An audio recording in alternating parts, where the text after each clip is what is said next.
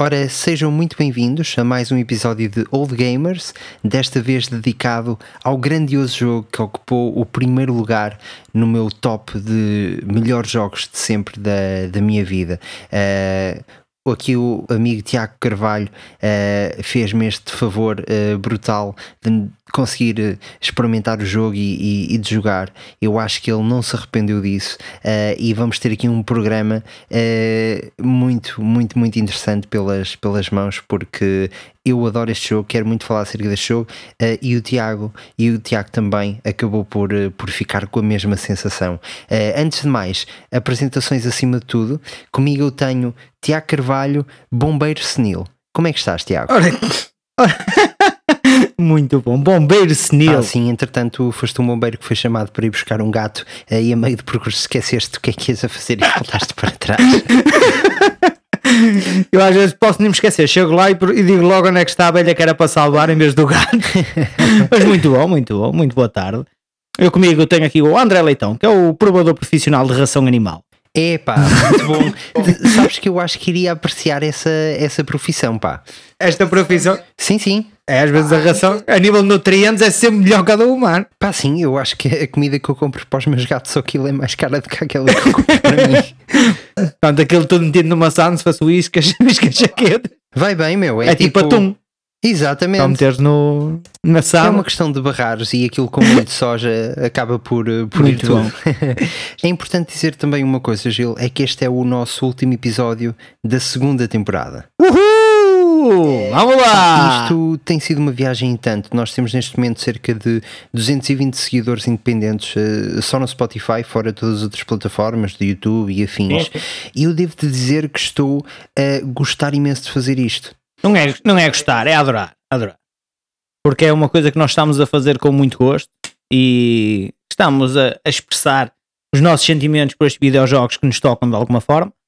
E agradecemos, como eu já agradeci também ao, aos nossos seguidores, e agradeço todos os dias, ou sempre que faço, fazemos as publicações no, nos nossos, nas nossas plataformas.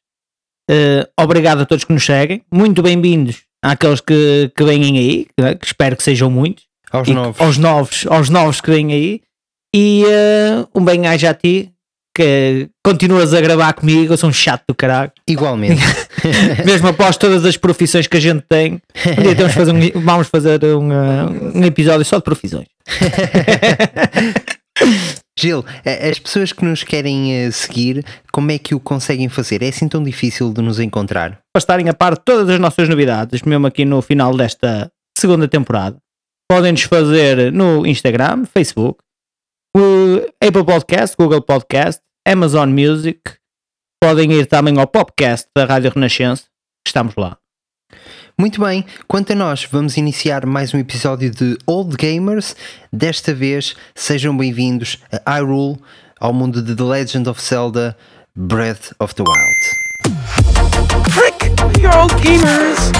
Don't worry, they are just a bunch of old gamers. They're old gamers. Old gamers, you are. This podcast is about to start. Old gamers, here comes a new challenger. Em 1998, a Nintendo lança para a sua consola de mesa um jogo que revolucionou por completo toda a indústria de videojogos até então: The Legend of Zelda Ocarina of Time. O seu engine em 3D, juntamente com a jogabilidade, sentido de exploração e descoberta, fizeram com que ainda nos dias de hoje seja considerado pelo Metacritic como o melhor jogo da história com um rating de 99. Desde então que a Nintendo tem vindo a tentar superar esta fasquia, considerada por muitos impossível que havia colocado a si mesma.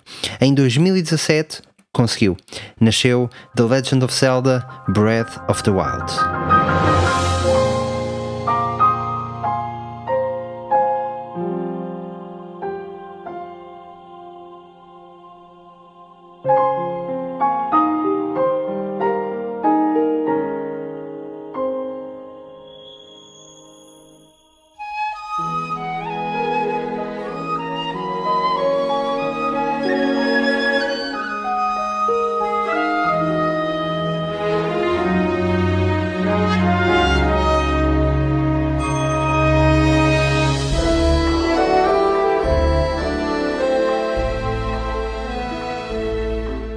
Para dar vida a este jogo, a equipa de desenvolvedores decidiu quebrar com todos os conceitos estabelecidos em jogos anteriores do Zelda, incluindo a famosa túnica verde que o herói veste. Até então, todos os jogos Zelda funcionavam com um mapa grande, mas dividido por várias áreas que necessitavam de loading. Para Breath of the Wild não foi apenas criado um mundo aberto completo, vasto e dos mais bonitos alguma vez vistos, mas também um sistema de física impressionante e surpreendente que permite colocar o jogador num dos mais criativos sandboxes alguma vez criados. A história é bastante simples. Link acorda num templo subterrâneo com amnésia, não se conseguindo recordar de quem é nem o motivo pelo qual ali está. Nos seus primeiros passos, ele entrega Chica Slate, um dispositivo eletrónico deixado ali por algo ou alguém, de forma a guiar Link após o seu despertar. Ao sair do templo, Link depara-se com Hyrule, um mundo vasto cheio de vida animal, florestação, monstros e um perigo iminente. Calamity Ganon, o maléfico arqui-inimigo do Link que se apoderou do castelo de Hyrule e mantém a princesa Zelda captiva.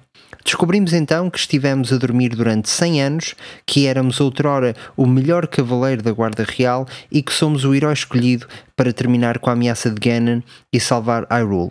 Ao longo do jogo, pedaços de memória se vão formando à medida que vamos descobrindo locais ou falando com outros personagens. Foi incorporado um sistema de RPG onde conseguimos alterar a nossa personagem com peças de roupa que nos dão vantagens específicas de acordo com os contextos, gerir as armas ou cozinhar pratos deliciosos que guardam em si efeitos mágicos que nos podem salvar a vida. The Legend of Zelda Breath of the Wild venceu os prémios de Jogo do Ano, Melhor Jogo da Ação, Melhor Direção e um BAFTA para Melhor Inovação em Videojogos. Mudou a indústria mais uma vez, criou uma tendência e obrigou os desenvolvedores a pensarem de forma diferente. Ofereceu uma experiência única aos jogadores, cumprindo a derradeira promessa de os deixar viver num mundo fantástico onde qualquer coisa pode acontecer. Para mim, é uma honra e prazer estar a gravar este episódio. Quem ouviu o nosso episódio especial do Top 5 da primeira temporada, onde eu e o Gil nomeámos 5 melhores jogos da nossa vida, sabe que o The Legend of Zelda Breath of the Wild ocupou o meu número 1 e posto isso, não preciso dizer mais nada realmente. Gil, tu és um feliz dono de uma Nintendo Switch e eu sou um amigo feliz por teres conseguido jogar este jogo. Antes de entrarmos no jogo em si, já conhecias ou tinhas jogado algum jogo do The Legend of Zelda? Uh, Legends of Zelda tinha jogado para aí os primeiros do mas para o Game Boy e digo-te já que apesar de ser um gosto ter jogado este jogo, ainda bem que joguei porque foi o único jogo do Zelda que eu consegui chegar ao final. Consegui, ou seja, despertou-me o interesse para de, chegar ao, de chegar ao final. O que me fez também já andar à pesquisa de jogos anteriores só mesmo pela, pela parte da história, porque eu sei que ele acorda no, no subterrâneo, e, passados 100 anos, mas o que é que aconteceu para trás é aquilo que vamos apanhando através do jogo, porque se há, está espalhada informação noutros jogos eu não conheço porque não cheguei ao final dos jogos. Mas digo que foi um jogo espetacular, por acaso surpreendeu-me em todos os aspectos. Para quem estava habituado a Red Dead Redemption, a passar para isto surpreendeu-me em todos os aspectos. Sim, uh, pá, lá está, é um, é um, conceito um bocadinho diferente. Este jogo é, em termos de direção artística, mais virada para um, para um anime, uh, mas uh, consegue estar ali tac a tac com. até parece um bocado estranho dizer isto. Quem viu o nosso episódio do Red Dead Redemption 2 sabe que nós consideramos esse jogo uma obra-prima inqualificável, mas dizer que o Zelda está tac a tac e no meu caso está acima do, do Red Dead 2 é, é um, grande, um grande statement. Um, e acima de tudo, percebermos que este jogo está disponível numa consola portátil que nós podemos levar para qualquer lado. Pá, é uma coisa uh, para mim uh, mais do que, do que inqualificável.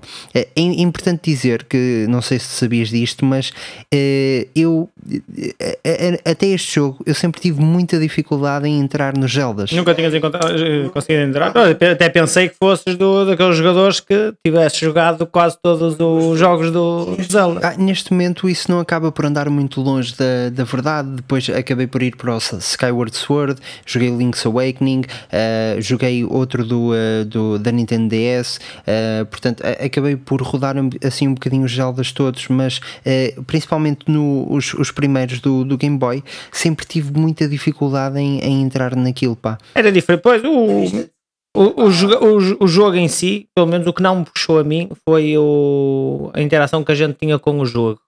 É, é, é Game Boy, é mais do mesmo. Ah, Depois na altura também no Game Boy era o Pokémon e depois veio o Zelda e pá, nu- nunca me puxou. Este por acaso, quando, quando comecei a jogar, tu na altura falaste do. Tínhamos falado várias vezes deste jogo, até que, até que tive a possibilidade de jogar, porque me emprestaste o jogo. E, e digo-te que aquilo, quanto mais, mais horas jogavas, mais horas querias jogar. Achava engraçado porque não conseguia, ou seja, eu jogava até a Nintendo ficar sem bateria e quando punha a Nintendo a carregar estava naquela. Eu não vou deixar a Nintendo carregar porque, eu quero jogar outra vez. Mesmo nível viciante, porque o jogo é assim mesmo. Não é, ou seja, o, o jogo faz, por ser parecido ao Red Dead Redemption, faz com que tu queiras jogar o jogo, conhecer a história e depois as dificuldades que passas no jogo. Que eu primeiro andava, andava com o Zelda, tem mundo aberto, posso-me mandar isso e depois descobri que ele começava, conseguia escalar as coisas. Ui, eu vi um, um, ah, um precipício, Bem, deixa eu ver se ele consegue descer isto. Porquê? Porque começámos a ver as coisas que vamos apanhar no futuro, com o desenvolver do jogo. Começámos a ver barcos ao longe, começámos a ver goblins e depois pegámos em paus de árvores.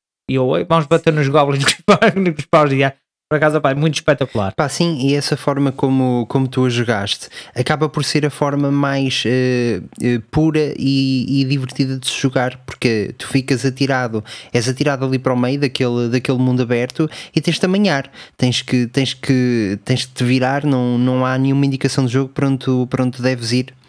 Pá, eu acho que é o mundo aberto perfeito, eh, está mesmo no ponto porque é feito para o jogador. Eh, e aquilo que tu estavas a dizer eh, não és o único, quer dizer, no- eu senti isso também quando nós começamos a jogar o jogo. Os primeiros momentos não são apenas para nós, para nós aprendermos as dinâmicas do jogo e como é que tudo funciona, até porque a maior parte delas não te é explicada, eh, mas sim para nos andarmos lá simplesmente a divertir de uma forma livre. É claro que depois chega um momento em que tu queres avançar na história e tens, tens de fazer coisas que, que, que realmente te façam progredir no jogo, mas aqueles momentos puros de diversão em que estás completamente solto acabam por ser eh, a grande magia que traz ao Breath of the Wild e que falta a todos os outros jogos, eu acho. I was thinking. This reminds me of the time we first met. You were just a reckless child. Always getting yourself hurt at every turn. Every time, I would heal you, just as I'm doing right now.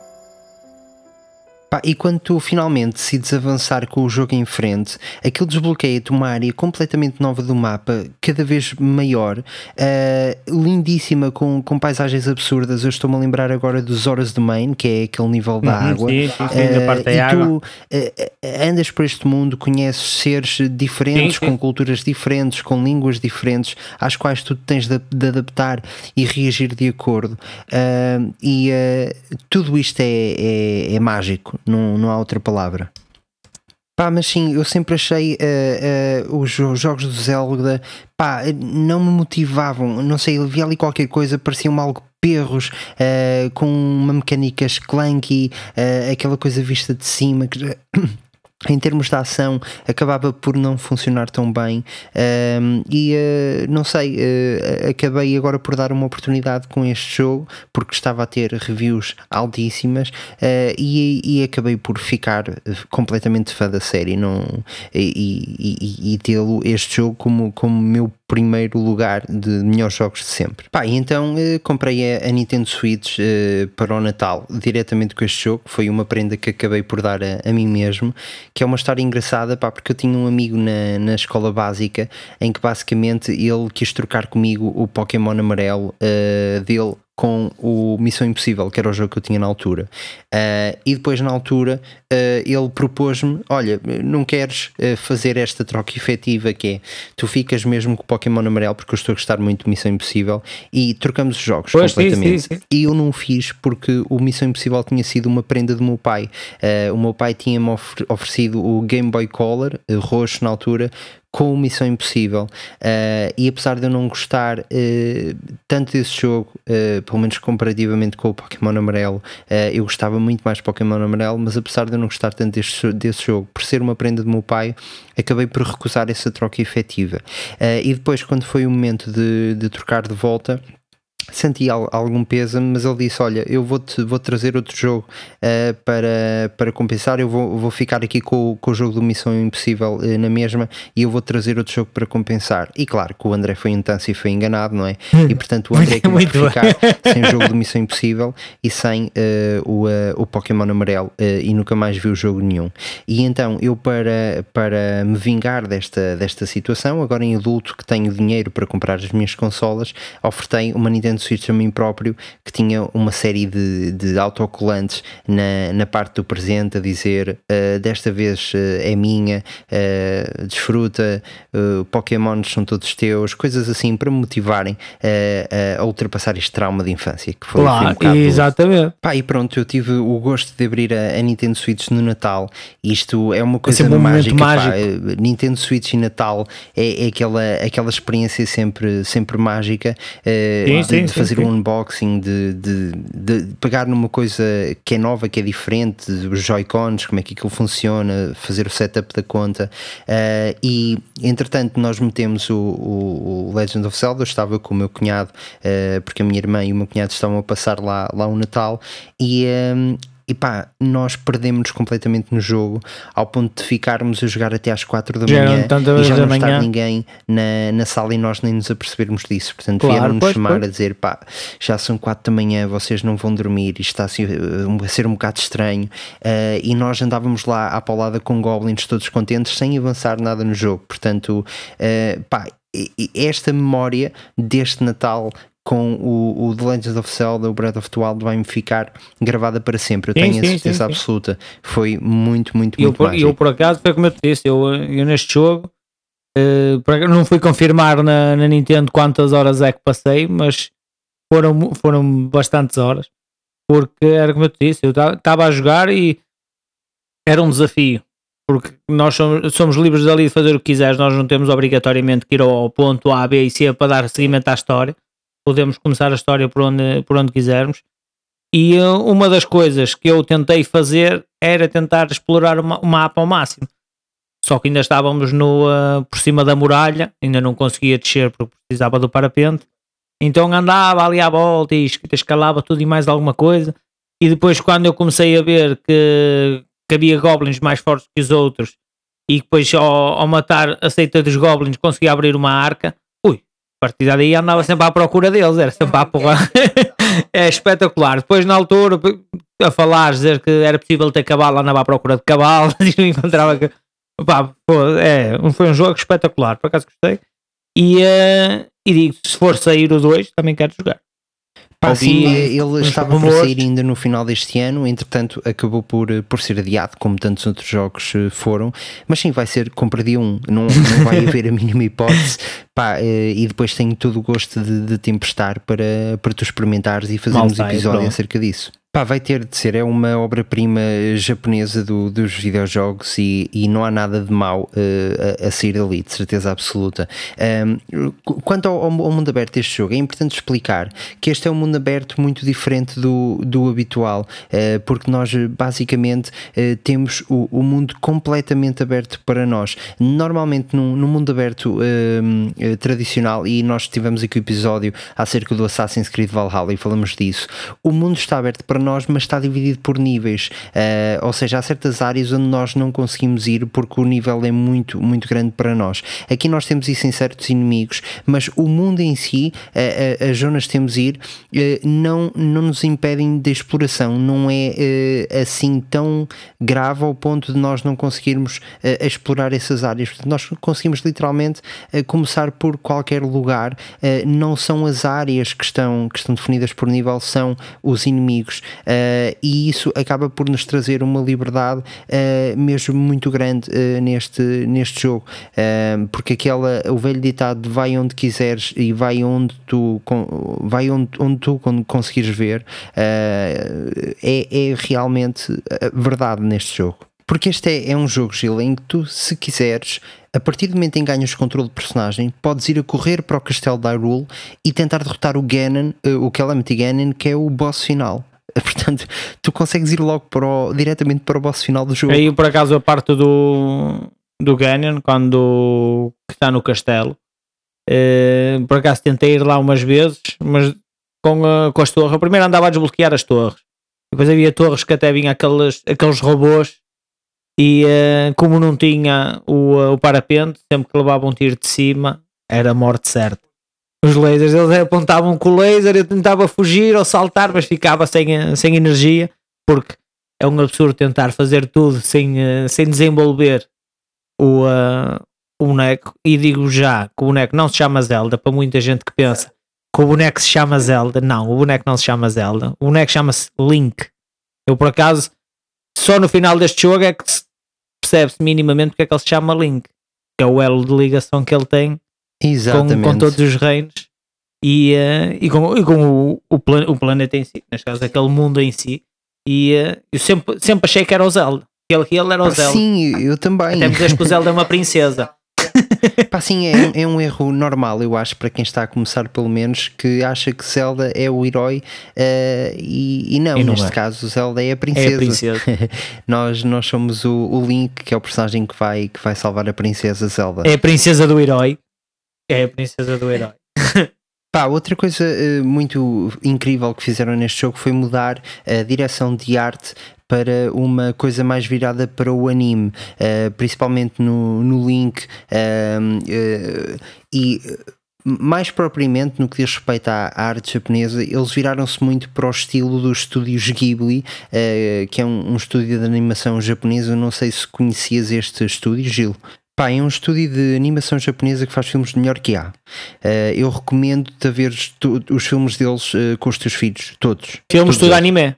Dentro do anime, sim. Para mim são melhores do que, do que a Disney. Aliás, aqui na Europa eles são distribuídos mesmo pela, pela Disney. Se calhar até já vi algum. De certeza absoluta. Olha, a, a viagem de Shiro é deles, por exemplo, eh, os contos de Ariete, eh, tu tens uh, Pompoco, tem, tens tantos eh, filmes bons, o Túmulo dos Pirilampos, ainda que este não seja dirigido pelo, pelo Miyazaki, mas, mas de toda a forma, este jogo em concreto é muito inspirado num filme do, dos estúdios Ghibli, realizado pelo, pelo Miyazaki, que se chama A Princesa Mononoke. Look, everyone! This is what hatred looks like. This is what it does when it catches hold of you. It's eating me alive, and very soon now it will kill me. Fear and anger only make it grow faster. I'm getting a little bored of this curse of yours, Ashitaka. Let me just cut the damn thing. O filme A Princesa Mononoke é visualmente eh, a cara chapada do, do Breath of the Wild. É uma clara inspiração deles, é, foi algo que os criadores eh, admitiram que, que tiveram inspiração. Eh, e o filme pá, é belíssimo, é uma obra-prima magistral. Eu recomendo a toda a gente que, que nos estiver a ouvir. Se vocês não conhecem os estúdios Ghibli, eh, pesquisem. Neste momento a Netflix tem todos os filmes do estúdio Ghibli eh, disponíveis, portanto vocês conseguem ver toda a coletânea eh, e, e são todos fantásticos. Eh, para vocês terem ideia, tudo isto nasceu o Miyazaki e, e o Takahata, que foi o que fez o Túmulo dos Pirilampos mais tarde, começaram por fazer as séries de animação da Heidi e do Marco, por exemplo, estiveram envolvidos nisso. Portanto, ehm, recomendo mesmo a toda a gente que não conheça que vá, que vá ver, são excelentes filmes.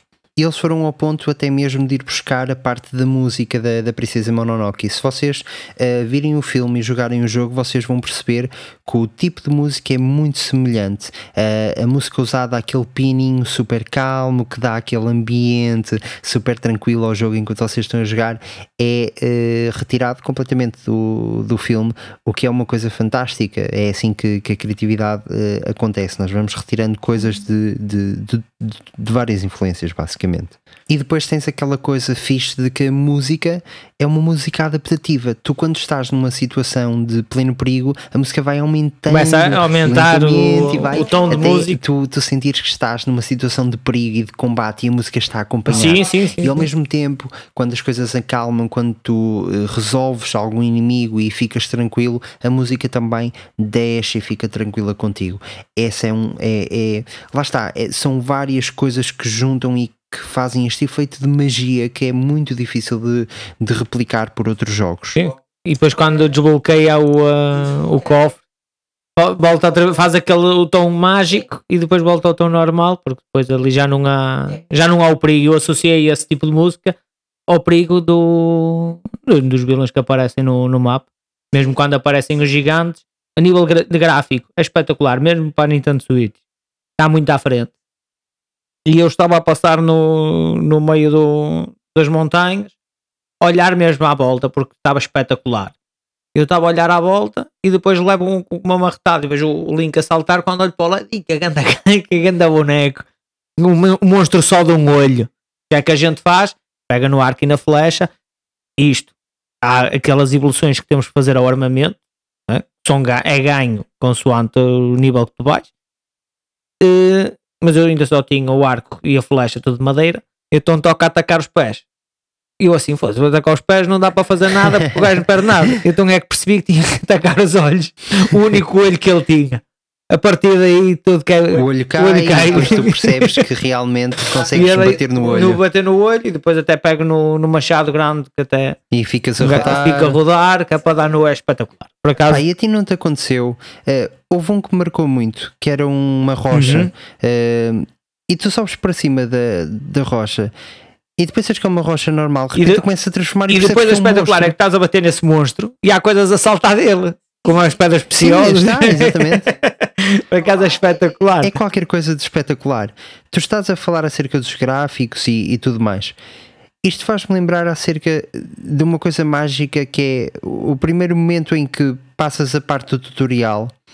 Ou seja, tu começas o tutorial numa gruta eh, e é muito engraçado. Fazem, vocês fazem uma série de travessias em que vocês vão andando de sala em sala e vão encontrando baús com, com a roupinha, eh, depois um baú com, com as botas, um baú com, com item para, para a cabeça. Vocês vão vestindo o, o, o vosso link e aí começam-vos a mostrar a mecânica que sempre vem um baú. Devem abrir o, o baú para receberem uma prenda. O som destes baús continua a ser o clássico som do baú do, do Zelda, de todos os Zeldas.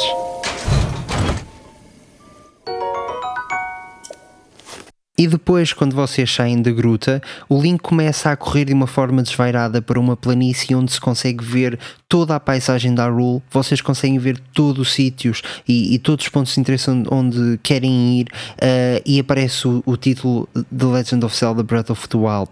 eh, e uma, a música do piano por baixo é, é capaz de ser das intros mais fantásticas. Eu lembro-me de muitas poucas, estou-me a lembrar da do Ghost of Tsushima, que é incrível, mas esta é das intros mais incríveis de videojogo que eu, que eu já experienciei, dá arrepios. E basicamente a premissa do jogo é permitir com que tu, enquanto jogador, consigas ir a todos os sítios onde vais. E isto faz lembrar que o jogo tem uma mecânica de torres eh, para vocês desbloquearem pontos de interesse no mapa. E é aqui que, mais uma vez, eh, eh, o jogo, este jogo mostra como dá uma coça em qualquer Assassin's Creed. É que, basicamente, eh, nos Assassin's Creed, nós já falámos isso acerca no episódio do, do Valhalla, se quiserem ir ouvir, eh, mas basicamente nós subimos a uma torre e ficamos com tudo desbloqueado, uma série de pontos de interesse desbloqueados automaticamente. No Zelda, nós subimos à torre para conseguirmos ter altitude suficiente para conseguirmos ver e identificar os pontos de interesse que nós marcamos na nossa Chica Slate. Eh, ou seja, somos nós que os marcamos individualmente. Se nós subirmos a uma torre e nos escapar pontos de interesse, escaparam. Não aparecem magicamente descritos no mapa. Temos de ser nós a vê-los. Eh, portanto, eh, sim, é mais, mais um ponto positivo para este jogo eh, que eu acho que se diferencia de todos os outros. Porque a situação é a seguinte: imagina, tu estás na torre e vês um ponto de interesse, tu vês, por exemplo, uma, uma caverna em forma de caveira. Uma gruta em forma de Eh, caveira. Com os olhos a arder e tu E pensas, lá ir? "Epá, tenho que ir lá, tenho que ir perceber o que é que está a acontecer o que é que é isto de tão diferente.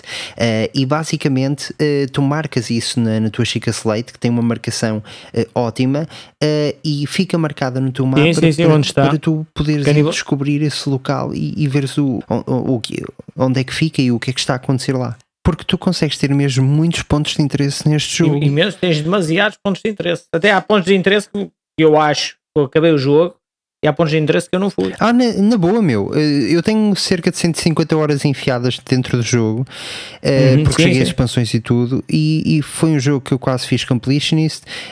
E eh, pá, tenho, tenho a moto, tenho, tenho tudo Dá para isso. ter uma moto. E Eu, eu contentei-me com um cavalo grande, um cavalo gigante, os cavalos são, são fantásticos. porque é- foi, também foi outra coisa engraçada que eu também vi. Foi eu, eu ia com um cavalo a correr, e fui ao, ao estábulo, ele veio lá o cavalo para ele ficar para mim.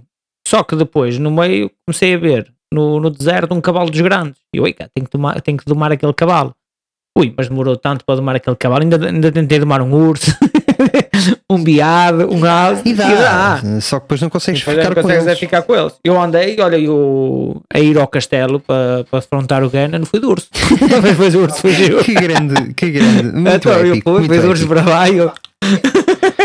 Entrar de urso é, no castelo. urso, cá. Vou sozinho, vou a cavalo, cavalo fora.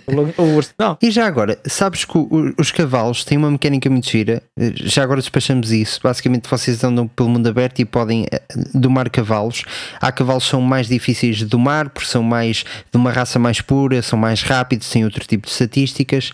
Mas basicamente, vocês para o tomarem vosso, como vosso, vocês têm de levar um estábulo. Um estábulo. É um estábulo onde vocês conseguem restar o cavalo como vosso e depois conseguem alterar coisas como cavalo, a a- cor, a vestimenta, tudo mais, exatamente. Mas onde eu queria chegar com isto é que esta mecânica do cavalo consegue ser a mecânica mais realista que já vi em alguns videojogos. Porque, por exemplo, no Red 2, por exemplo, eh, tu, tu no Red Dead 2 podes eh, largas o cavalo, andas imensos quilómetros e depois a subias e Nem aparece todos. magicamente. Nem todos. Ah, ok. Ah, no, não, no coisa, no, no Red Dead Redemption, No um? do, no 2, Red Dead Redemption 2, tem um limite de, de espaço entre o cavalo, porque tu assobias e o gajo diz que ele não consegue ouvir o teu assobio. Ah, ok. isso, isso eu já experimentei. Então está fixe. Pronto. Agora, mas no, mas no Zelda é mais realista, é mais realista porque é um espaço mais pequeno. Ele desaparece completamente. A única forma que tu tens é de ir ao É ir ao estábulo e, e- pedir para o Isso por acaso houve muitas vezes que eu estava, assobiava, assobiava, que o cavalo, o, eu aparecia lá, dizer que o cavalo não conseguia ouvir o assobio.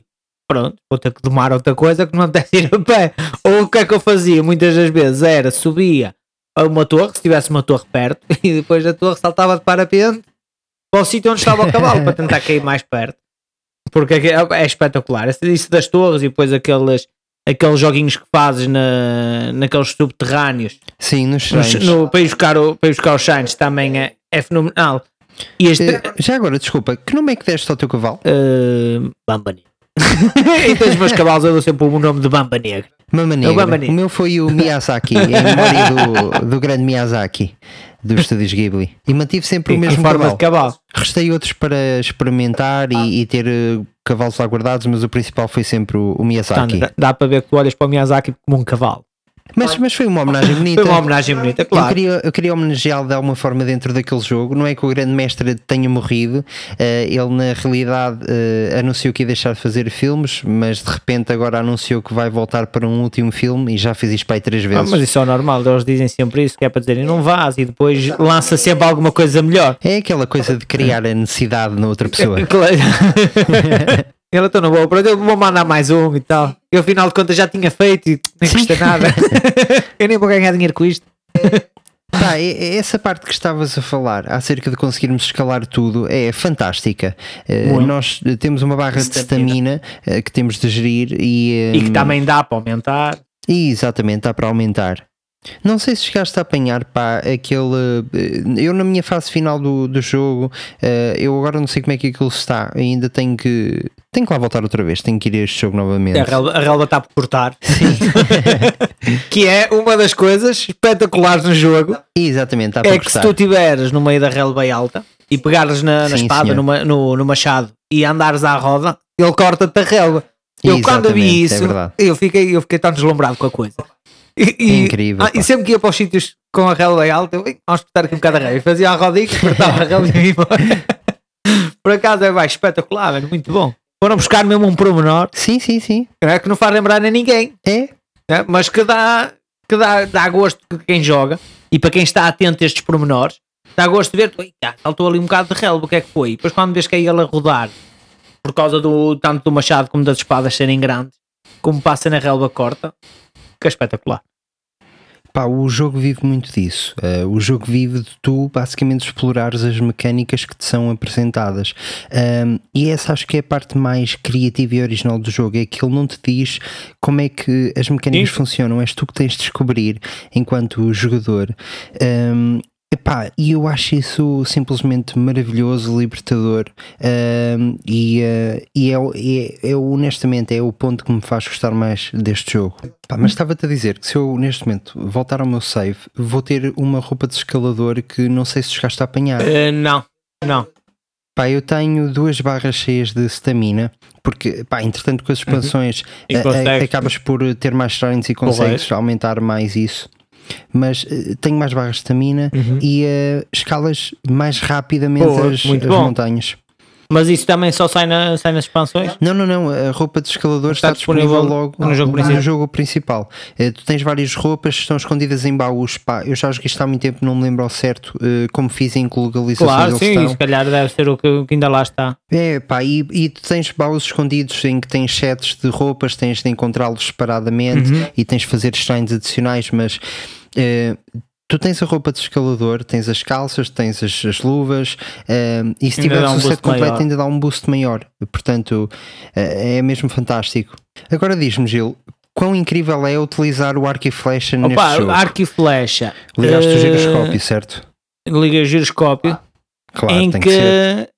Quer dizer, eu já tinha o giroscópio ligado quando comecei a jogar e eu realmente achava estranho aquilo tremer muito quando, estava a, quando estava a apontar para o inimigo ou de longe. Eu, isto está a tremer muito, eu não estou a perceber. E só quando eu fiz o movimento eh, de rodar o tronco para o lado é que vi que aquilo começou a mexer. E eu, pô, isto está- está-se a mexer. Então sempre que, que apontava, arquei a flecha, espetacular. Depois de começar a perceber, dá mais trabalho, é mais engraçado, mas é mais fixe. Sim, Porque, porque, depois o gajo consegue apontar. Exatamente, consegues ficar Pá, chega um ponto em que já não consigo jogar no analógico porque sinto que a precisão com o arco e flecha com é estava a, muito eu estava a maior. jogar sem querer com as duas coisas, né? porque eu estava a tremer, do- a tremer da mão e a tentar com o analógico chegar lá. Até que percebi que ah, isto dá para, para fazer sozinho. Ai que engraçado. Coisa mais. Quando a gente não conhece é, é complicado. Pá, e depois tu vais encontrando cada vez arcos e flechas melhores, sim, sets cada vez melhores. Eh, Tu tens o arco e flecha de sniper, por exemplo, que Tem te muita mais ainda mais a precisão. mira, consegues. eh, Se vocês saltarem e abrir o arco e flechas, aquilo entra em slow motion, fica em câmera lenta. Yeah. Epá, joguei. Não há palavras para descrever isto, pá, é mesmo muito mágico, muito incrível.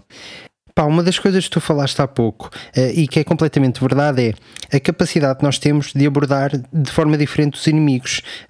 Ou seja, para dar um exemplo, eu estava a falar há pouco daquela gruta em forma de, de caveira. Eh, isso aconteceu, é mesmo verdade. Isso sim, existe no jogo. Sei lá, depois É. tinha lá uns goblins. Exatamente, tens lá os goblins. Ou seja, tu tinhas goblins cá fora e lá dentro tinhas goblins. cor diferente, que é ahm, os vermelhos. Exatamente, os vermelhos. eh, E se tu reparares lá dentro, se tu reparares eh, com atenção, eh, se, se tu entras lá à porrada. Epá, sim, é neste claro. jogo é tudo válido. Tu, se quiseres, podes fazer isso, e- mas vais matar toda a gente e vais perceber que dentro da gruta estão Tem dois pipas barris que rebentam. Exatamente. E, e o que eu fiz foi, fui até um precipício um bocadinho mais alto. Eh, usei o Chica Slate para observar os inimigos e marcá-los. E é de notar que isto aconteceu nas primeiras horas de jogo, pá, com pouco tempo de jogabilidade, eh, eu ainda estava a descobrir aquilo, ok? Eu consegui saltar de precipício, eh, soltar o, o paraglider, abrir o arco e flechas e entrar em câmara lenta, atirei uma, um- abri o arco e flechas e tirei uma flecha os mesmo no meio do olho e rebentei a pipa, aterrei no meio dos, dos outros goblins cá fora, Sim, sim. eh, que ainda estavam com o ponto de interrogação eh, que sinalizava que que é que está a acontecer, claro. estava a acontecer. Ataco por trás, arrebento logo e fico um para um com o último Goblin que resta numa luta épica. E, eh, E a Mesmo- música mesmo calma. ninja. Sim, Mesmo a mesmo a ninja. ninja. Eh, entra uma cutscene a mostrar o a a abrir lá dentro. eh, e eu, pá, parei aquilo e pensei: o que é que é isto? Isto é espetacular. Tens uma sensação de rewarding tão boa, tens uma sensação de prémio Eu- eu tão, quando tão fiz- incrível que eu não encontro em mais nenhum jogo. É muito raro. Pois, pois, Há jogos que me divertem e eu, eu divirto-me Mas- imenso a jogar outros tipos de jogos, mas este jogo tem alguma coisa mágica. É, é o mesmo é o ambiente em si, é o ambiente calmo em si e o mesmo é o ambiente, as cores, tudo, tudo naquele jogo é calmo, não é aquele jogo que tu ficas, estás ali ansioso para ver o que é que as coisas vão acontecer, não, estás ali a desfrutar de, de tudo, aproveitar o ambiente, a música, o som, pa- a paisagem em si, e depois é isto, é que tu és quando olha para, para os goblins e da maneira que os, que o- que os goblins estão desenhados ali, mim faz-me lembrar dos marretas. Então, é, faz-me lembrar marretas. Eu assim, bem, vamos lá bater nestes marretas. Na, no, nessa coisa de caveira que tu falaste, nessa caverna da caveira que tu falaste, tu foste, ainda teste ao trabalho de ir para cima do, do, do monte para saltar de parapente. Eu não. Eu fui para umas pedras que tinha à frente da caveira, abaixado. Né? Aí eu agachadinho, pego no, no arco e flecha, pego na flecha em bomba e manda lá para dentro. Pum, Muito os goblins a coisas, pá. saltar. Os goblins saltam, o goblin saltou, mas eu depois tinha ido a um goblin que eu tinha me dado uma estaca com um, ah, uma pedra à frente, que foi a mais forte que eu tinha apanhado. Ok. Eu eliminei o que estava lá na torre. Lá está, mas que isto é, cada um, quem joga, joga sempre de maneira diferente. Sim, epá, este é o Não é? típico jogo em que nós jogamos eh, e a nossa experiência, a forma como nós resolvemos os problemas foram completamente diferentes. Completamente diferente. Sim, sim, sim. É absurdo. eh, pá, e o jogo não te dá a mão de forma nenhuma. Tu não te sentes eh, ajudado pelo jogo. Um, o jogo não te diz, olha, vem cá, se fizeres isto tens isto, se fizeres aquilo tens aquilo, aqui tens o save, olha, sobe aqui este muro porque tem coisa X. Uh, epá, não, o, o jogo não quer saber de ti para nada. Tu és um elemento naquele mundo e tens de descobrir as coisas eh, por ti, naturalmente. Uh, o jogo está tão bem feito nesse formato que, que, que eu acho que é, é assim que resulta tu não terias uma boa experiência se o jogo não tivesse moldado dessa forma à volta do jogador. Já era a ideia dos criadores do jogo deixarem estar solta no mundo desta forma. Pá, mas também tem a parte má, que é, às vezes sentes-te perdido. Tu, tu tens de uh, como é que eu vou voltar a entrar na história e. Sim, sim, sim, sim. Mas pá, porque este é, este é o típico jogo em que tu recebes uma quest em, em que tens de ir a uma montanha sagrada buscar um falar com um mestre qualquer, uh, Shaolin para desbloquear não sei o quê. Tu dizes, Olá. vou lá. Uh, vais ao monte, souberes onde é que ele está. Uma vez no mapa que aparece lá o. Exatamente, abres o mapa, deixas lá um pino e siga para bingo. Uh, entretanto, no teu caminho aparece-te uma, uma rapariga a dizer: Olha, o meu avô perdeu-se na montanha, preciso de ajuda, não sei o que fazer. E tu, só se fores uma pessoa muito insensível, é, que não ajudas. Claro. Uh, pá, claro que sim. E então vais ao monte, chegas ao monte, pá, e aquilo na realidade é um puzzle que tens que, Uhum, que sim, resolver. E sobes, resolves o puzzle. Matas o monstro, uh, salvas o avô e o avô diz-te: Olha, uh, toma aqui este papiro, uh, que este papiro vai te dar uma arma muito secreta que está escondido num, numa ilha qualquer. É pá, e tu dizes: Tenho que buscar este papiro. Já esqueceste a história principal. papiro e tens de derrotar um tipo com três braços, a atacar-te, eh, e entretanto. Tu esqueces do que é que estavas ali a fazer, meu. Tu já não sabes e, e- e ficas horas ali à volta Sim, sim. sem saber o que fazer porque já não te lembras. Não sabes para onde é que tu me foi. Epá, eh, é, é surreal. Não há palavras para descrever este. É, é, epá, não. É, é um vício muito grande. Pá. É um Eu, vício eu gostei grande. bastante, foi no. Eu, pá, já nem sei o que é que estava a fazer lá numa, na missão e foi começar a ouvir aquele barulho. E eu, foda que é? E andava ali, via as coisinhas a saltar de um lado para o outro, depois aparece aquela folha verde. Depois aquela folha verde dá- dá-te alguma coisa e depois desaparece. E lá estou eu aí para o caminho do meio do mundo outra vez e eu fosse outra vez. E toca outra vez à procura do.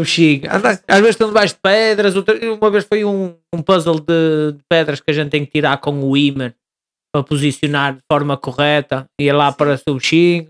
E depois a outra é tirar a pedra com o. Sim, sim, sim. é sim. tão fixe o jogo. Com o. De meter, de, de focares a força na pedra, dás umas marretadas e mandas a pedra para o carro. Sim, sim, sim.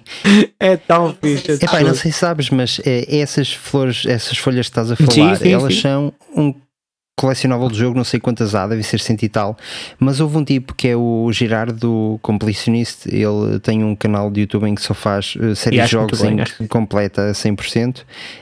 Um, e no final, uh, quando apanhas todas essas folhas, recebes um uh, cocó dourado. Pá, e aquilo não serve para nada, não é nenhuma espada especial. Serve para depois venderes, não é? Epá, se calhar, se, calhar Não, dá mas- para fazer isso. Pá, mas eu acho que para folhas, Isso é- eh, aquilo devia. Mas serve para atrás destas folhas e recebes um cocó em ouro. Portanto, um Exatamente. verdadeiro- É isso, a tua prenda, a tua Por prenda acaso, para o pá, cocó acho, muito, acho engraçado isso acontecer, porque recebes o cocó dourado, mas depois dá para vender, é? porque há material que mas precisas de comprar. é? Eu que era com mais pedras preciosas, eu quando comecei a parar depois na, naquelas aldeias que estão destruídas ou os goblins estão a atacar os aldeões e comecei a ver que eles começavam a comprar coisas e a vender, eu depois comecei a, também a vender o que tinha, as pedras preciosas. Porque Eu comecei a ver, oh, foda-se, isto é tipo marca, tu consegues vender, cada ele tem alguma coisa para comprar e vê-se, ah, não tem nada para comprar, não tem nada de jeito para comprar e passa à frente. No Cocodouro, de certeza absoluta que deve dar. Olha, se calhar dá, eu não pesquisei isso, mas se calhar dá, dá para vender. de Mas, sim, sim, sim, sim. Acho que era super merecido eh, para quem conseguisse isso.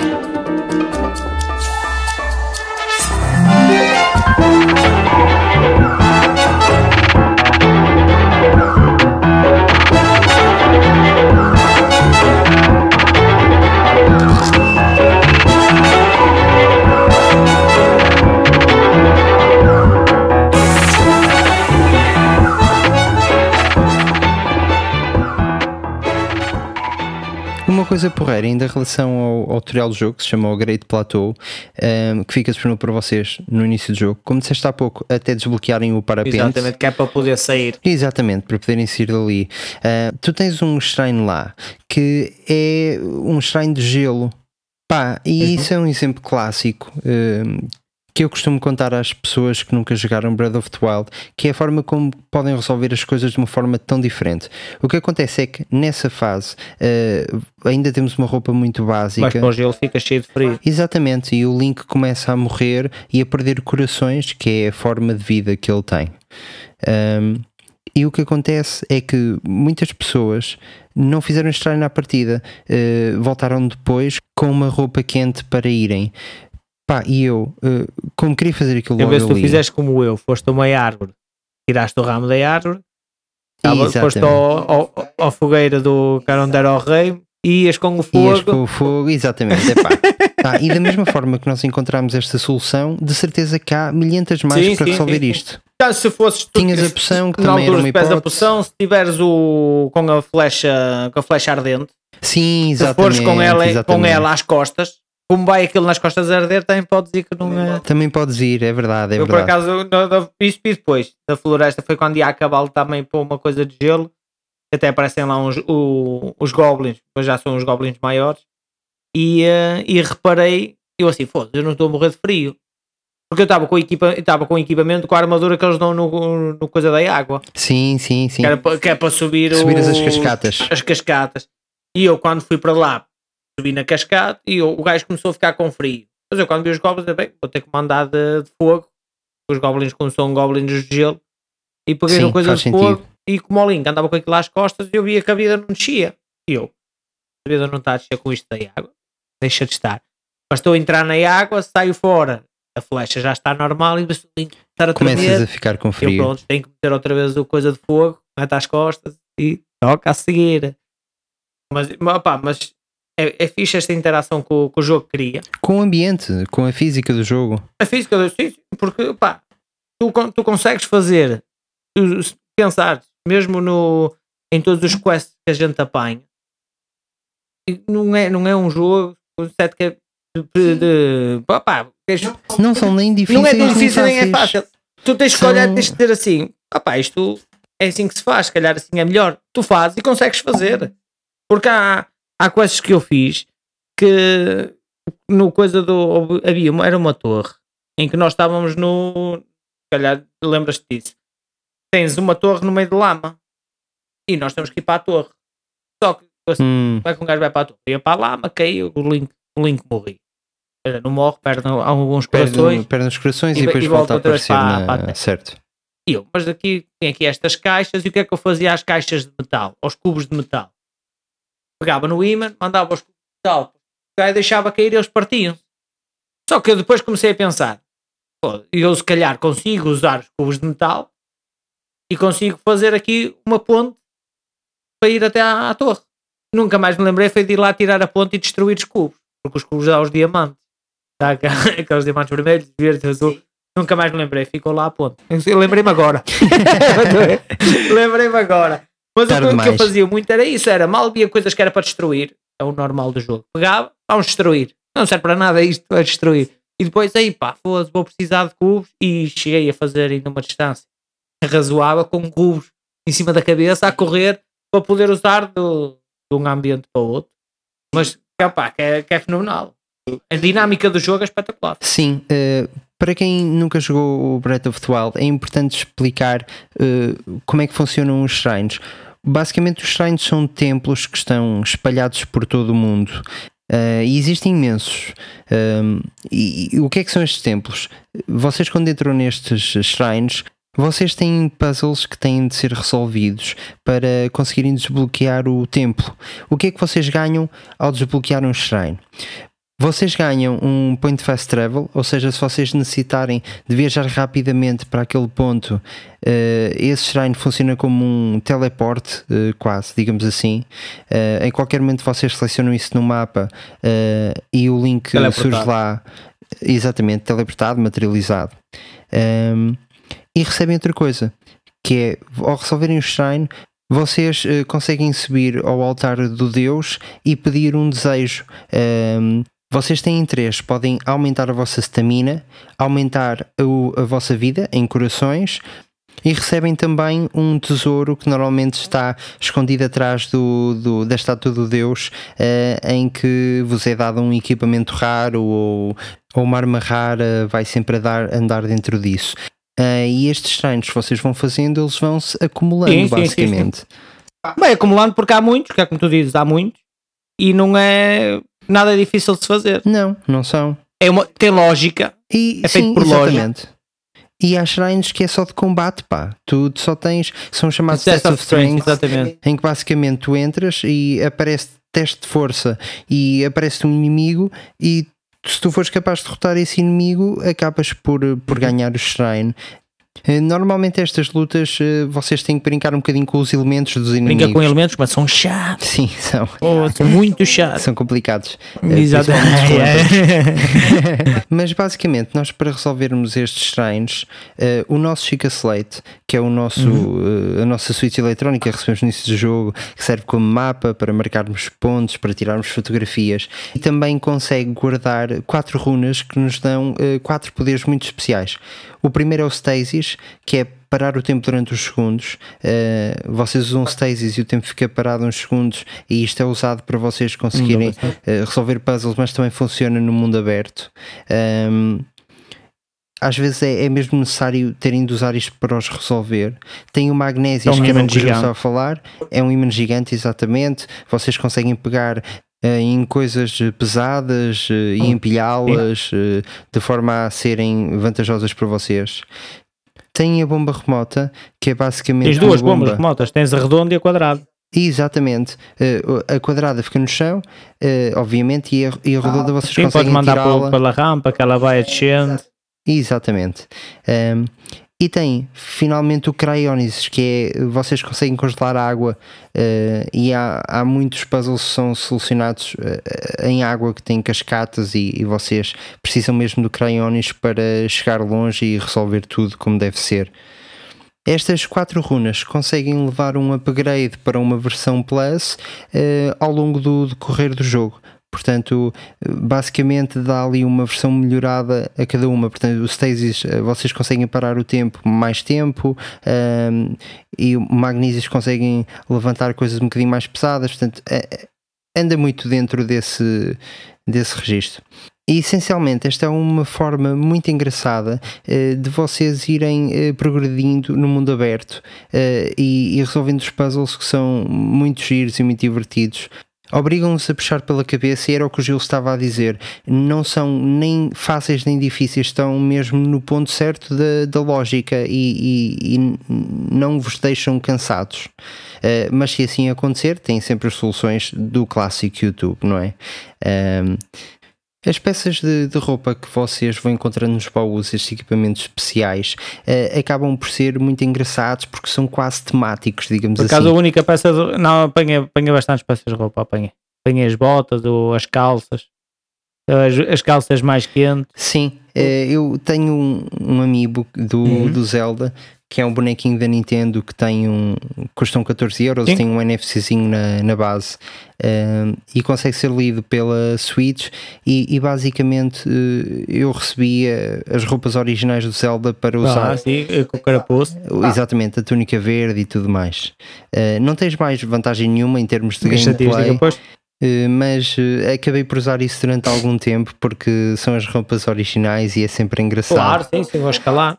E normalmente eu vou trocando, não sei se fizeste isso, mas uh, gosto de andar sempre com roupa de escalada para conseguir escalar as coisas mais rapidamente. Uh, mas, por exemplo, uh, eu estou com essa roupa, mas de repente aparece um, um adversário super poderoso pela frente.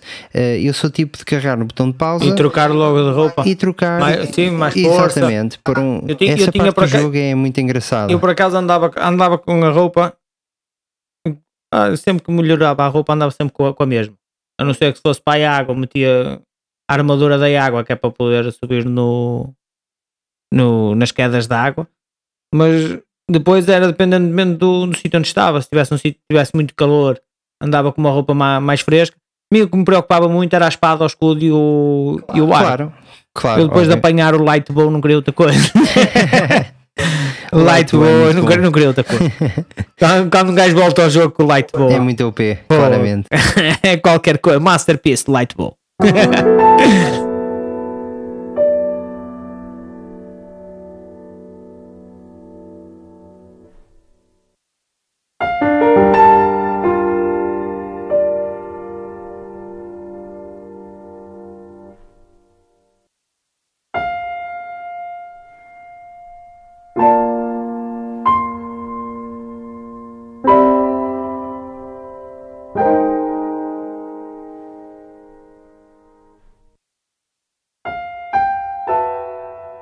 Agora, se calhar, falávamos acerca do- dos elementos de- deste jogo e de toda essa parte. Ahm, o mundo deste jogo parece estar tão vivo que as coisas neste mundo não reagem tanto a nós, elas simplesmente acontecem. Acontecem, sim, sim. Eh, e, e dá quase para dizer que o jogo eh, aconteceria e correria normalmente se nós não estivéssemos lá. Eh, se nós não estivéssemos com o comando na mão, aquelas pessoas continuariam a Sim, viver sim, sim, normalmente. sim. As coisas iriam continuar a, a acontecer e aquilo iria acontecer tudo de uma forma muito orgânica. Eu estou a dizer isto porque para introduzir os elementos. Eh, Que acho que é, é uma nas tempestades. Agora, é- é- antes das tempestades, é, é- é importante falar de uma coisa que me chateava imenso, que é a parte da chuva, pá. Sempre que chove, tu não consegues escalar como deve Começas ser. a escavar, começas a escorregar. Exatamente. Eh, Porque há, há várias vezes em que tu estás ali numa escalada épica e de repente começa a chover e tu E ardes. agora? Eh, eh, pá, Mas como muito é que eu agora vou simples, sair muito daqui? E olha que na maior parte das vezes a solução passa por te largares e caíste para a pente. eh, E esperar que E pares de subir que para voltares a subir. Exatamente. Mas muitas das vezes, quando voltas a subir, quando começas a chegar lá em cima, começa a chover. Chove, chove com muita regularidade neste jogo. Eu, por acaso, eu acho que eles mudaram isso. No início do jogo, na primeira versão, eh, as pessoas criticaram muito Não, se isso. calhar naquele mundo é assim. Então, Sim, mas, é um eles, mais mas eles abusaram um bocadinho da, da chuva, estava a chover mesmo imenso. E eles fizeram um patchzinho para corrigir isso. os tempos de chuva. Exatamente, ficou e o jogo foi mais Mas meteu coisa, meteu os- a, a tempestade, os trovões. Sim. Isso é que é mesmo chato, porque eu uma vez estava estava a fazer o. Estava a tentar fazer uma quest em. Estava a tentar. Era, a maior parte era tentar abrir as torres todas. E eu cheguei a uma torre, que eu não sei o que é que acontece, e começo a ver no cantinho do ecrã o escudo, a espada e o coisa a pescar. E eu assim, bem, estar com poderes de turbois ali no, no coisa, no, na espada, Olha, queres ver que eu sou o Thor? porque eu não sei o que é que está a acontecer. E então toca a sacar a espada para ver o que é que aquilo faz. é? Porque é, é aquele primeiro impacto. E o raio em cima. Pau! E eu, pô, perdi vida porquê? Quem é que anda a atirar com raios? Foi uma missão depois de ir eh, ao, ao Centauro, ao, ao Leão, buscar as, as setas que estavam nas árvores. Quando nós vamos, que até tem aquele, eh, aquele Leão, aquele Chimera. Sei, esse tipo é Até tramado. temos que ir buscar as, as setas de raios, pronto. Quando estava a descer daí, ia, pá, ia com a espada normal e com o escudo, que ao primeiro tentei o defrontar e não valeu a pena, porque não tinha armas suficientemente fortes para o derrotar. E eh, quando, sa- quando saio daí, começo, começo a ir outra vez para o ponto da missão, começa a, os relâmpagos, o que é que está a acontecer? Ou o gajo ainda a atacar-me e pau, eu sempre a perder a vida, até que percebi que tinha que pôr coisas de madeira. Ou tinha que tirar do inventário, porque senão ia estar sempre. a- E armadura e tudo. Sim, sim. E eu com Sim, armadura. se tiveres coisas de metal, eh, as- os raios vão cair em ti. E qual é o jogo que tem? E não é só isso. eh, é a forma como o jogo te diz isso. Porque a forma como o jogo te diz isso é. Tu vais reparar que nessas áreas em que chove muito, tu vais ver que há algumas espadas ferrugentas que estão espetadas na, no chão. Eh, pá, elas estão lá não é por acaso, porque elas são ferrugentas, não valem muito, não tens grande interesse em as apanhar, mas elas estão lá para te mostrar que sempre há um relâmpago. eh, o relâmpago é atraído para, para aquele sítio Eh, e a ideia é tu reparares nisso. Epá, e essa é a forma que o jogo te tem de dizer que aquilo funciona dessa maneira. E eu, claro, distraído como, como sou, não é? Eh, Sim, mas- ainda tive de apanhar uns É relâmpagos. como a, ela, pronto, lá está, é como a parte da relva. só, só, quando, só via quando começa a acontecer, não é? Normalmente. Exatamente. Mas é engraçado que o jogo diz-te isso, ele tem coisas montadas para te mostrar isso. Só que se não estiveres atento, eh, passa-te completamente ao lado. Sim, se não tiver. Se tu estiveres atento eh, e, e achares, olha, está ali uma espada eh, e tá- estão aqui raios lá em cima. eh, e há lógica, uma Claro, está metal a está a atrair os raios. Mas eh, Eh, nós mu- muitas vezes é passamos, nem passamos, olhamos e toca a andar. Sim, porque não estás habituado a que um jogo te faça isto, que te explique as coisas desta forma.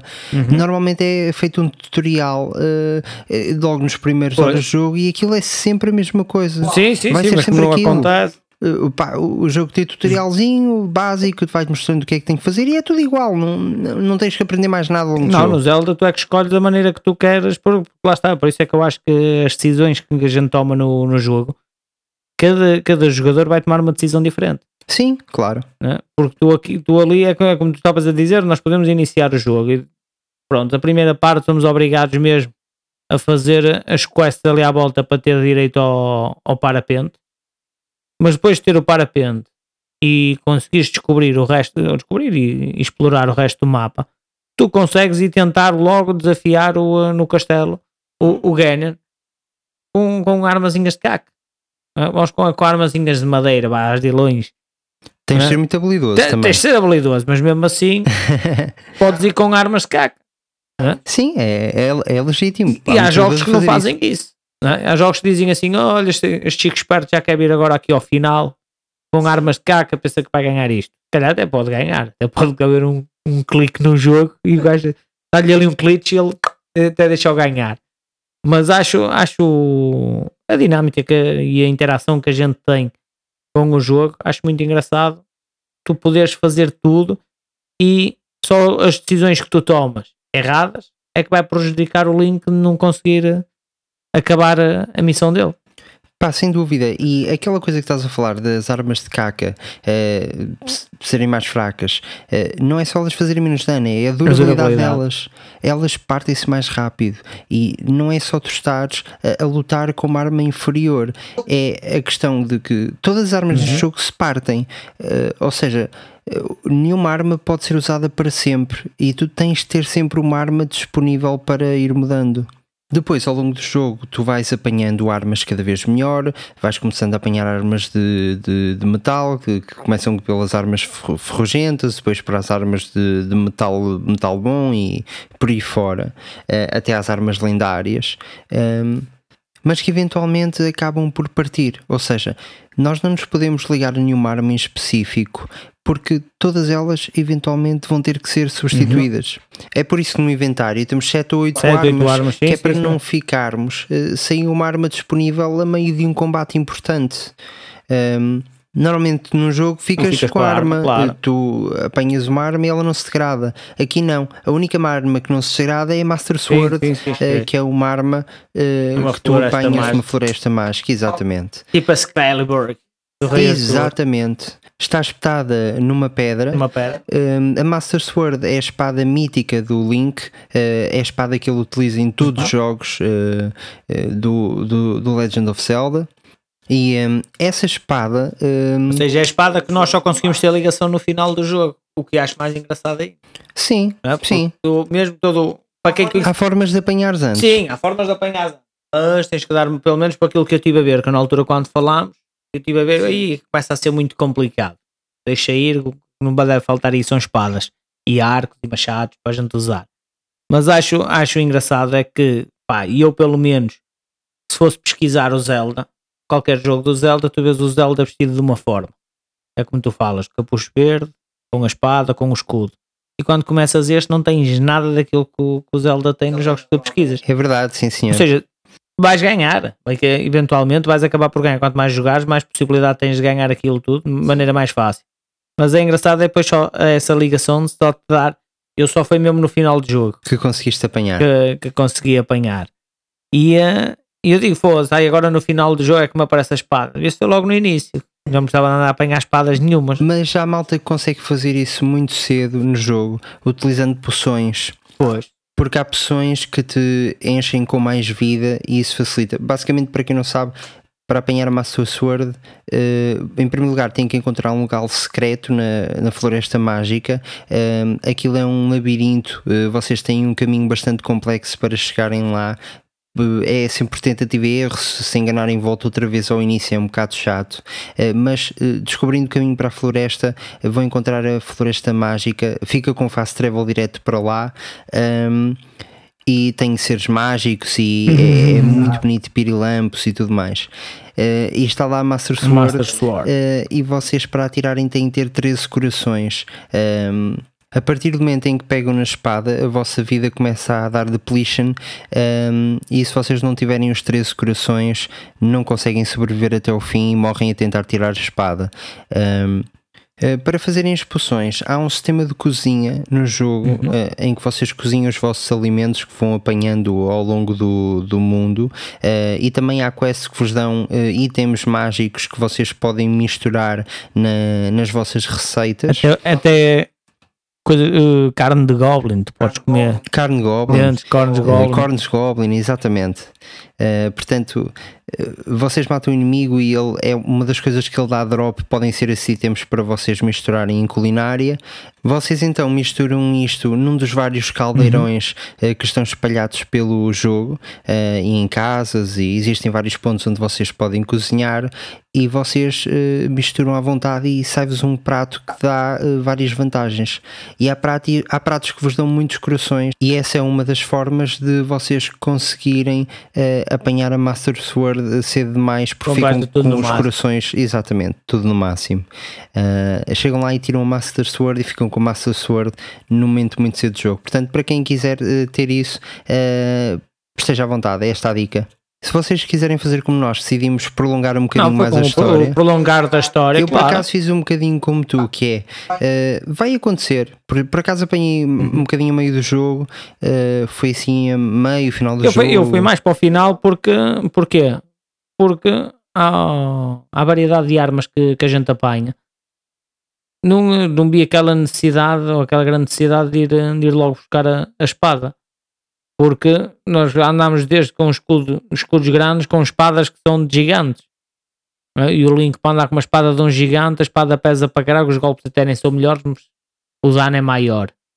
E, eh, e, e é como eu digo, como há um enorme leque de, de armamento para o Link, não vi necessidade de ir logo atrás da Master Sword, não vale a pena. Não vale a pena, quer dizer, vale para muitos. É como eu digo, é, cada um escolhe a maneira que, que quer jogar e da maneira que eu estava a jogar vi que não havia necessidade de ir logo a correr para ir buscar a Master Sword porque o que eu tinha mais era armamento. Sim, claro. eh, foi um bocadinho a, a minha questão, que é, vai acontecer organicamente. Ahm, essa é a melhor forma de conseguir desfrutar deste jogo um bocadinho em tudo. Ahm, há uma coisa que ainda Uhum. não abordei, que é a questão de X em X horas a lua ficar vermelha Volta a e atualizar eh, os inimigos que vocês entretanto mataram ao longo do jogo. Portanto, eh, basicamente o que acontece é que eles voltam a aparecer no, no jogo novamente para vocês não ficarem sem inimigos e conseguirem farmar eh, itens e, e toda essa parte. Este também é o primeiro jogo do Zelda a ter voice acting em que os personagens falam, ainda que o Link Uhum. O Link não, não- não não é. Mas o Link é um personagem É mudo, eh, mas é como o Claude do é como o Claude GTA. do GTA 3, exatamente. Exatamente. É mudo, coitado. Mas pronto, é herói. É mudo, mas é herói. Olha, não sei se encontraste, para Yeah. terminar esta questão do, dos inimigos, não sei se encontraste Lionel, Lionel. que é aquele. eh, É um centauro, um. eh, um cavalo com. Sim, com- sim, era aquele que eu de estava-te a falar do, da- das, das flechas do, de raios. Ah, exatamente, sim, claro, claro. Eu não cheguei a derrotar. Ok, eu, eu, Eu fui- duas vezes. Ah, não, eu fui lá a primeira terrível. vez que era para ir buscar as setas que estavam nas árvores. Eh, que era o que eu estava a dizer. Só que fui a primeira vez, fui à campeão. Como tinha um escudo porreirinho e tal, uma espada porreirinha, vamos à campeão. Ainda consegui ali ferir meia dúzia de golpes e metê-la meia vida, mas depois levava duas coordenadas, acabou. E eu então, pois, tenho que entrar ali em, eh, em modo stealth. Então mandava a seta para, o- para os quintos, ele ficava com o ponto de interrogação a perceber o que é que caiu ali, lá ia eu à voltinha Ias apanhando em stealth. ia apanhando em stealth as setas e foge. Ah, que faz tarde, mas nunca o derrotei. Pá, eu voltei aí eh, e consegui derrotá-lo eh, quando já estava mais forte, mas é uma luta muito tramada. eh. E depois, no Castelo do Ganon, tu tens ali vários caminhos para conseguir chegar ao boss final. Eh, podes andar muito rápido ou podes andar a explorar o castelo, Gigante, é. aquilo é gigante. eh, e eu acho que fiz um meio termo, não explorei aquilo a 100%, ainda gostava de lá voltar mais uma vez para, para tentar fazer aquilo novamente eh, e ver com calma. Mas tem lá outro Lionel. eh, Eu- eu, tive que eu mandar abaixo, mas um- já tinha Master Sword. Mas já tinhas a Master Sword, lá foi mais fácil. Eu sei que havia um que era. Ele era cinzento, era cinzento com a juba vermelha. Depois havia um na neve, tinha a juba branca. O do castelo. O do castelo. Não, no castelo não encontrei. O do castelo O do pá, está numa não- zona que é, que é tramada, porque Não tu entras encontrei. numa zona que tem dois portões e os dois portões caem e tu ficas trancado num quadrado muito curto. Ah! eh, e, e tem lá o Lionel. E é tipo: olha, até amanhã, eh, obrigado por tudo. Pá, fui tomar um café, falei um bocadinho com a minha mãe, eh, chorei um bocadinho. Tentaste E, perceber. eh, e depois voltei lá eh, e Largaste matei o o é que é. É mesmo um inimigo muito, muito É, é difícil. pá. é muito- e eu por acaso é. E eu quando o apanhei essas duas vezes, foi na neve, no castelo não apanhei. Lembro, acho que lembro de ficar uma vez lá preso, mas como morri, depois voltei a outro sítio, acho que já não voltei lá mais. Pois, e depois dava para andares É ali pelas muralhas e tudo mais. Depois, depois andava, andava no- nas muralhas a apanhar os, os baús que havia lá também, porque nas muralhas, em cada torre de vigia, se descesse as escadas, apanhavas um baúzinho. Exatamente. E, mas o, mas esse, esse eu lembro, opá, não, não sei dizer qual é que era a cor do gajo, mas eu lembro que caí lá uma vez, mas nunca mais lá fui. Fizeste tu muito bem. fui urso, fui lá e o urso tirou-se, não consigo, nunca mais lá fui. Há, há uma coisa que temos de falar acerca deste jogo que é, eh, e nós já falámos disto no, no episódio de Red Dead. Este é um daqueles jogos que saiu perfeito desde o início. Não há cá patches eh, de, De melhorias. melhorias, não há patch de melhorias. Exatamente. Eh, Vamos lançar aqui o jogo, pá, isto depois tem aqui uns bugs, mas depois a gente resolve isto com patches qualquer. Não, não, Nada não, não. disso. Opá. a Nintendo, a Nintendo nesse aspecto, eh, ela não, não, não brinca. Eh, o, a sequela do Breath of the Wild 2, eh, que, que a Nintendo não lhe deu o título, mas ela está a ser adiada precisamente por causa disto. Tem a ver com a cultura nipónica, eh, por serem japoneses e, e com a próprio facto de ser a Nintendo, que é eles não lançam produtos maus, uh, não, não se revêem nisso, mexe com a honra deles. Um grande exemplo disto é, por exemplo, a história do Metroid. Nós estamos à espera do Metroid 4 uh, para, a, para a Nintendo Switch há imensos anos. Uh, o jogo estava a ser desenvolvido para, para a Nintendo Switch, tinha sido anunciado, já tinha data de lançamento e quando toda a gente estava à espera de um trailer de, de apresentação do jogo, a Nintendo lançou um pequeno vídeo de 1, um, 2 minutos em que o, o responsável pelo desenvolvimento do jogo começou o vídeo com uma vénia, pediu desculpa aos jogadores e indicou que depois do jogo estar terminado e de jogarem, acharam que o jogo não estava à altura dos fãs da saga Metroid e do nome Nintendo e que, portanto,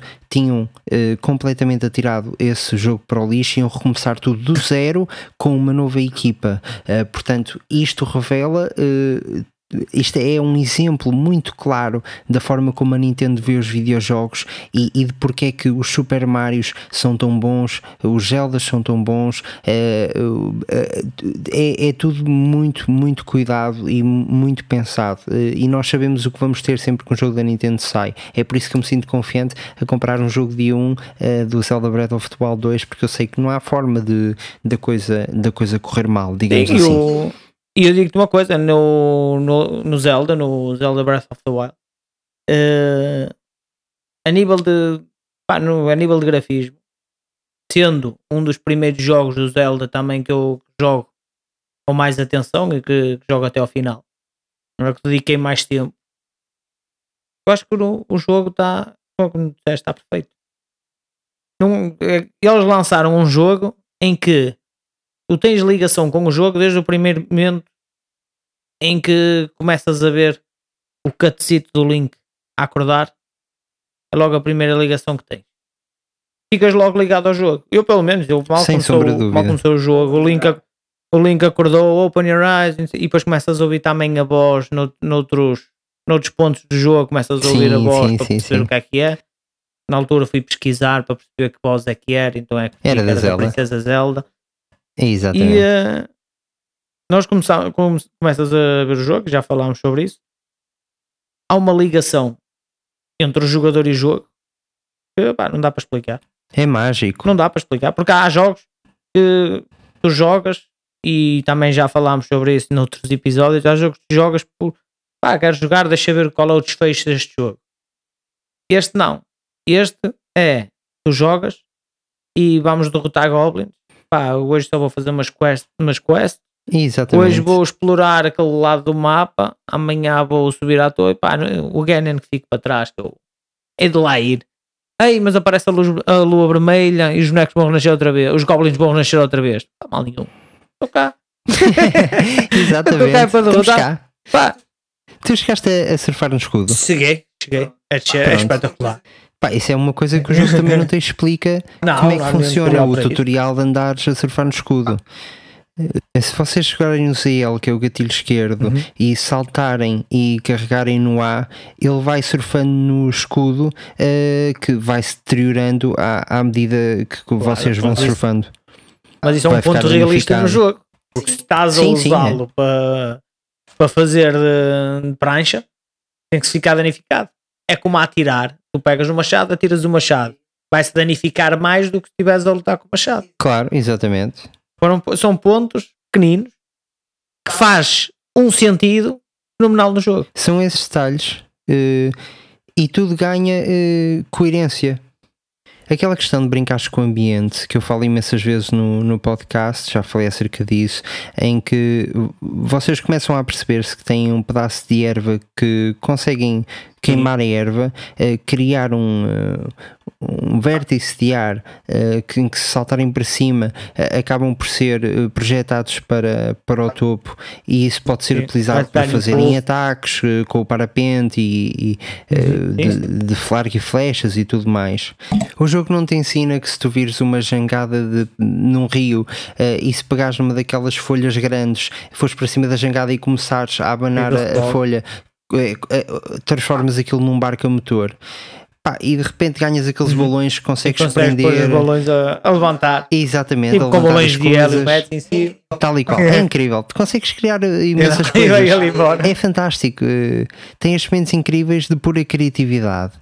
Olha, nós vamos fazer uma coisa que é, eu vou fazer e acho que tu também devias fazer, que é as pessoas que ouvir o podcast neste momento, deem um salto ao nosso Instagram, nós vamos colocar os nossos melhores momentos no jogo, que às vezes ficam guardados na, na Switch, eh, e, e vamos deixar lá umas imagens para vocês verem dos nossos melhores momentos no, no Zelda Breath of the Wild. Eh, este é mesmo aquele jogo em que as coisas parecem ter vida própria, quase. Sim, sim, sim, sim. Tá- tá tudo- tem tudo vida. Os caisinhos nas cidades, tu fazes festas. Sim, dá para fazer festas. No... E depois, se fizeres muitas festas, eles vêm atrás de ti sempre que fores lá à cidade. Sim, bem atrás de ti. Eu fiz isso logo no primeiro coisa, no, no primeiro estábulo. Postei lá o cão, fiz festas ao cão e depois, como, como fui apanhar o cavalo, vim para meter o nome o cão, fiz festa ao cão. E eu, depois, sempre que chegava lá, lá vinha o cãozinho para a minha beira e o caralho. E eu pensei que ele também podia vir connosco, mas não pode. Não, não, não, Não ele pode, não não pode. sai da cidade. Olha, Gil, eu ficava aqui imenso Pronto. tempo a falar acerca deste Já jogo. teve pá. que ser, infelizmente. Últimas coisas, se calhar, a mencionar acerca deste, deste jogo. Eu É, diria que é uma marca no, na indústria de videojogos, é uma obra-prima dos melhores jogos alguma vez feitos eh, e que ainda hoje está a ter repercussões e influências nos jogos que estão a sair atualmente, como é o caso do Elden Ring, por exemplo. Eh, toda a gente fala e compara com o mundo aberto que o Zelda criou eh, e que é completamente baseado ne- no- neste jogo que estamos a falar hoje. Não sei eh, quanto a ti, se queres adicionar mais alguma coisa acerca desta, desta masterpiece. Não, a única coisa que tenho a dizer é, é mais do mesmo, que é para quem não jogou e que tiver a possibilidade de jogar, que jogue, porque é um jogo espetacular. Eh, pá, podem sempre, claro, nós estamos aqui a falar e há sempre aquela, aquela ansiedade de ir fazer uma pesquisazinha de como é que é o jogo, de imagens do jogo também, eh, digo podem fazer, mas vão ficar com aquele bichinho para, para, para querer jogar o jogo, porque o jogo é espetacular. Pá, eh, sem, sem sombra de dúvida. Eh, Quanto às pessoas que nos têm seguido ao longo deste tempo todo, um muito, muito, muito obrigado. Nós terminamos com este episódio a segunda temporada.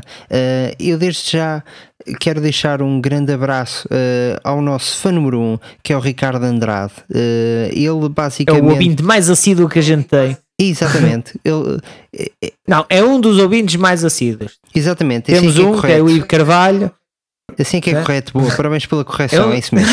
Eh, Não vamos respeitar os outros respeitar ouvintes, os outros ouvintes. Mas o, o Ricardo Andrade, eh, eu tive que lhe dar este crachá num comentário de YouTube, porque de facto, eh, a cada vídeo que sai, ele deixa sempre um comentário, é muito ativo, comenta, tem, tem, tem comentários muito positivos, com críticas positivas, e isso faz a diferença, e é isso que, que importa para nós, que é sabermos que estão pessoas do outro lado a ouvir-nos, eh, mais importante do que termos os números que, que são bons para, para o que nós eh, tínhamos expectativa eh, durante este, este tempo de, de vida do podcast, é realmente termos esse calor humano, que é esse contacto de recebermos mensagens e temos recebido imensas mensagens de, de ouvintes, estamos muito surpreendidos com isso, muito motivados, muito contentes e, e esperamos por mais, garantidamente na terceira temporada.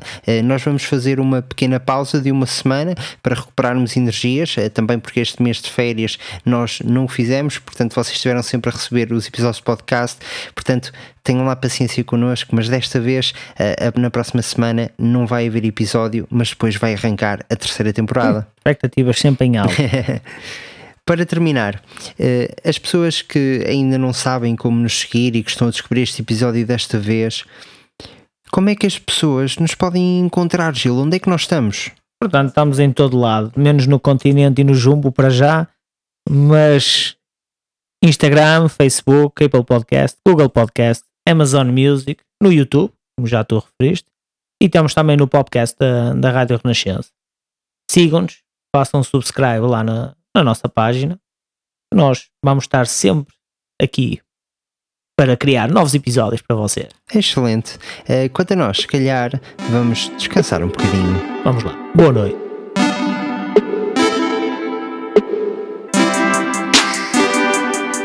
You beat me once more, Dre and Tiago. We'll see us again in the next episode of All Gamers.